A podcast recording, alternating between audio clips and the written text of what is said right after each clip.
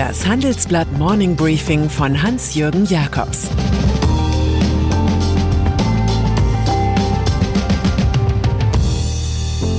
Guten Morgen allerseits. Heute ist Mittwoch, der 23. Dezember, und das sind heute unsere Themen. Was noch zu wünschen übrig blieb.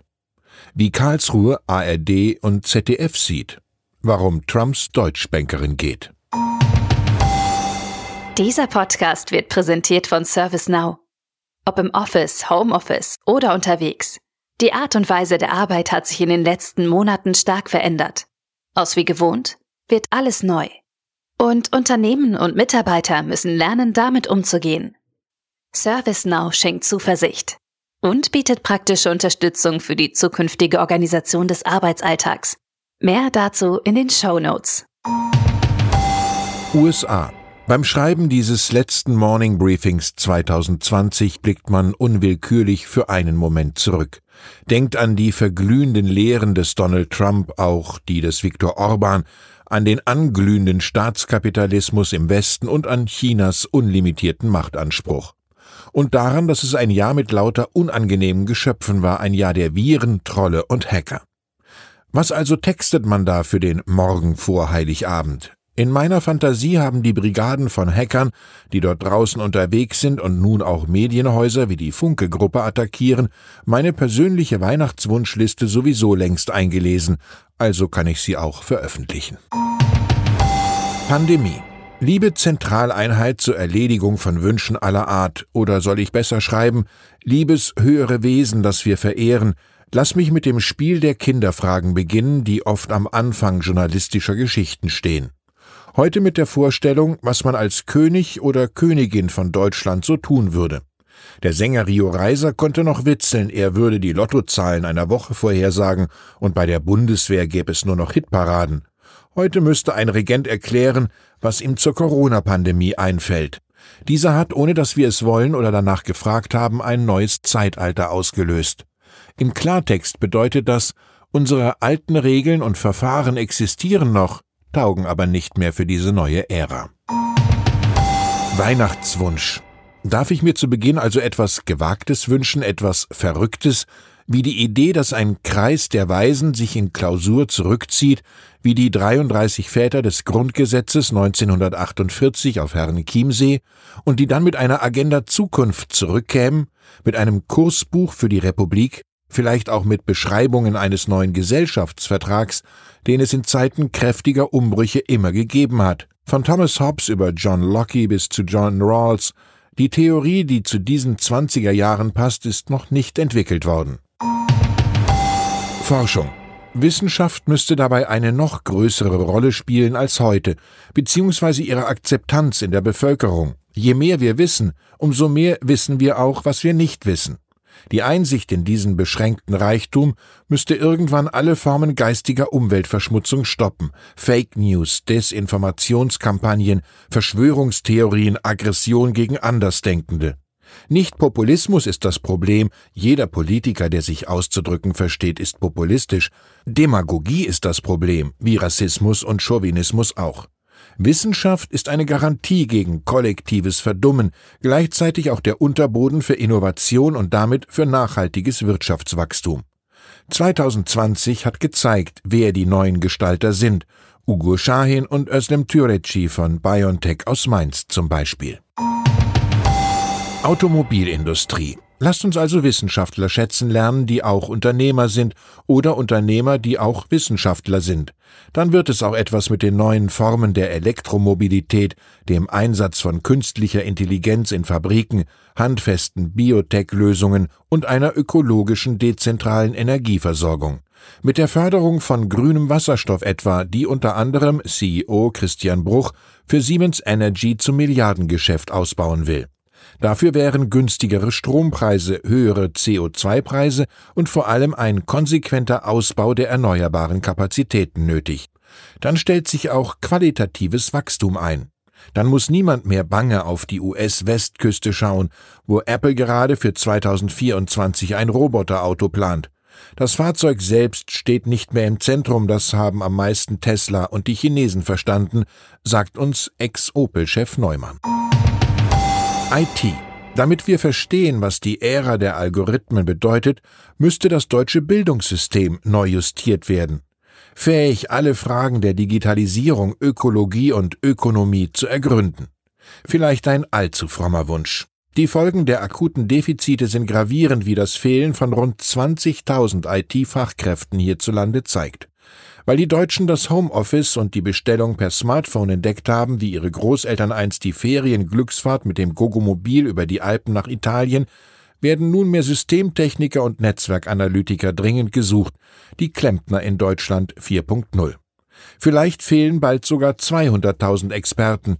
Die Forscher der Wirtschaft empfehlen Anwerbung in Vietnam, Indonesien oder auf den Philippinen. Rundfunkbeiträge die durch Corona erzwungene Neuzeit erfordert insgesamt viele Agenten von Reformen. Mein Wunsch ist, Lust darauf entwickeln. Es ist ein bisschen so wie Ende der 1960er, Anfang der 1970er Jahre, als wir alle plötzlich auch etwas wagen wollten, Freiheit zum Beispiel oder mehr Demokratie. Dieser Störenfried namens Wandel wird nicht vor dem öffentlich-rechtlichen Rundfunk Halt machen, dem das Land Sachsen-Anhalt bekanntlich die Erhöhung des allgemeinen Beitrags von 17,50 Euro auf 18,36 Euro verdorben hat. Das Bundesverfassungsgericht verwarf jetzt den Eilantrag von ARD, ZDF und Deutschlandradio, die 86 Cent mehr vom 1. Januar an doch kassieren zu dürfen. Schwere Existenzschäden seien nicht nachgewiesen worden, so Karlsruhe, doch die Verfassungsbeschwerden seien weder offensichtlich unzulässig noch offensichtlich unbegründet. Meine Schlussfolgerung am Ende wird das Gericht vermutlich wohl früher als viele denken jene Reform initiieren, zu der bisher weder Politik noch Sender imstande waren. Politiker Solch eine Weihnachtsliste wäre nichts ohne Menschen, die den Aufbruch vermitteln. Irgendwie hofft man, in einem Zukunftsteam auch Angela Merkel wiederzufinden. Sie wird im September 2021 nach 16 Jahren Kanzlerschaft noch immer weit entfernt sein von jener geistig-moralischen Auszehrung, die Helmut Kohl nach einem ähnlichen Vier-Olympiadenturnus 1998 gezeichnet hat. Ganz generell erhofft man sich, dass sich einmal ein deutscher Politiker im Lockdown hinsetzt und ein elegantes Buch über sein Tun schreibt, so wie Bruno Le Maire. Frankreichs Wirtschafts- und Finanzminister legt am 16. Januar sein 400-Seiten-Werk L'Ange et la Bête, Memoire provisoire vor, auf Deutsch Der Engel und das Biest, vorläufige Memoiren. Seine Erfahrungen mit Steve Mnuchin, der Covid-Politik oder der Digitalsteuer für Google und Co. spielen darin eine Rolle. Der Buchtitel gibt uns Gelegenheit, Blaise Pascal zu zitieren. Der Mensch ist weder Engel noch Bestie, und sein Unglück ist, dass er umso bestialischer wird, je mehr er ein Engel sein will. Wünsche. Bleiben wir also beim menschlichen Normalmaß. Das wäre mein Wunsch am Schluss, liebes höheres Wesen, das wir verehren, aber bitte mit Vernunft und ein paar löblichen Eigenschaften wie Empathie. Viele Punkte könnten noch auf einer solchen Weihnachtsliste auftauchen, gleiches Gehalt und gleiche Macht für Frauen beispielsweise, eine Neuentdeckung des Wettbewerbs, bessere Regeln für die Globalisierung.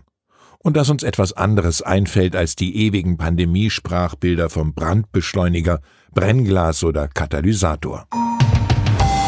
Astrid Lindgren aber irgendwann ist auch mit dem Wünschen Schluss. Setzen wir uns also hin, einigen uns auf mehr Gelassenheit und Humor.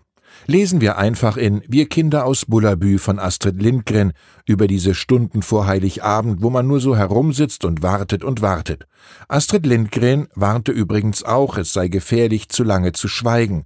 Die Zunge verwelke, wenn man sie nicht gebraucht. Die richtige Sprache zu finden, das wäre mein allerletzter Wunsch für heute. Die richtigen Worte für den Streit, den wir ausfechten müssen. Banken. Und dann ist da noch Rosemary Vrablic, die stets das Rampenlicht mied. Sie war die Privatbankerin von Donald Trump, der bei Zweifeln gegen seine Kreditwürdigkeit zu sagen pflegte, fragen Sie Rosemary Vrablic, she is the boss. Die Gehuldigte aber ist nicht länger Boss von Private Wealth Management bei der Deutschen Bank in New York, das Institut bestätigt, dass sie zum Jahresende zusammen mit dem Kollegen Dominic Scalci aufgibt. Mit der Amtszeit des US-Regierungschefs scheint auch die schwierige Beziehung zu seiner Bank aus Frankfurt zu enden, die ihm über die Jahre hunderte Millionen Dollar lieh. Da war Trump für die üblichen Adressen längst nicht mehr vertrauenswürdig. Bereits im August hatte die Deutsche Bank verkündet, ein Immobiliengeschäft zwischen Wrablisch Skalci und einer Firma zu untersuchen, an der Trumps Schwiegersohn beteiligt war. Aufklärung macht immer deutlich, in welchem Dunkel wir leben. So, das war der letzte Wegdienst in diesem Jahr. Danke, dass Sie dabei geblieben sind. Wir treffen uns am 4. Januar wieder. Bis dahin auch im Namen des Verlags und der Redaktion ein frohes Fest sowie einen gelungenen Wechsel ins Jahr 2021. Es grüßt Sie herzlich Ihr Hans-Jürgen Jakobs.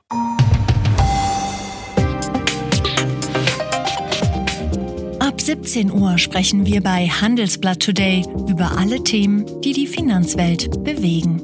Das kann auch das Thema Nachhaltigkeit sein, das in allen Bereichen unseres Lebens immer wichtiger wird und längst auch in der Finanzwelt angekommen ist. Denn immer mehr Anleger achten bei ihren Investments auf Nachhaltigkeit und stellen höhere Anforderungen an Unternehmen. Dieses und andere Themen präsentiert von unserem Initiativpartner, der Hypo Vereinsbank Private Banking. Das war das Handelsblatt Morning Briefing von Hans-Jürgen Jakobs, gesprochen von Peter Hofmann.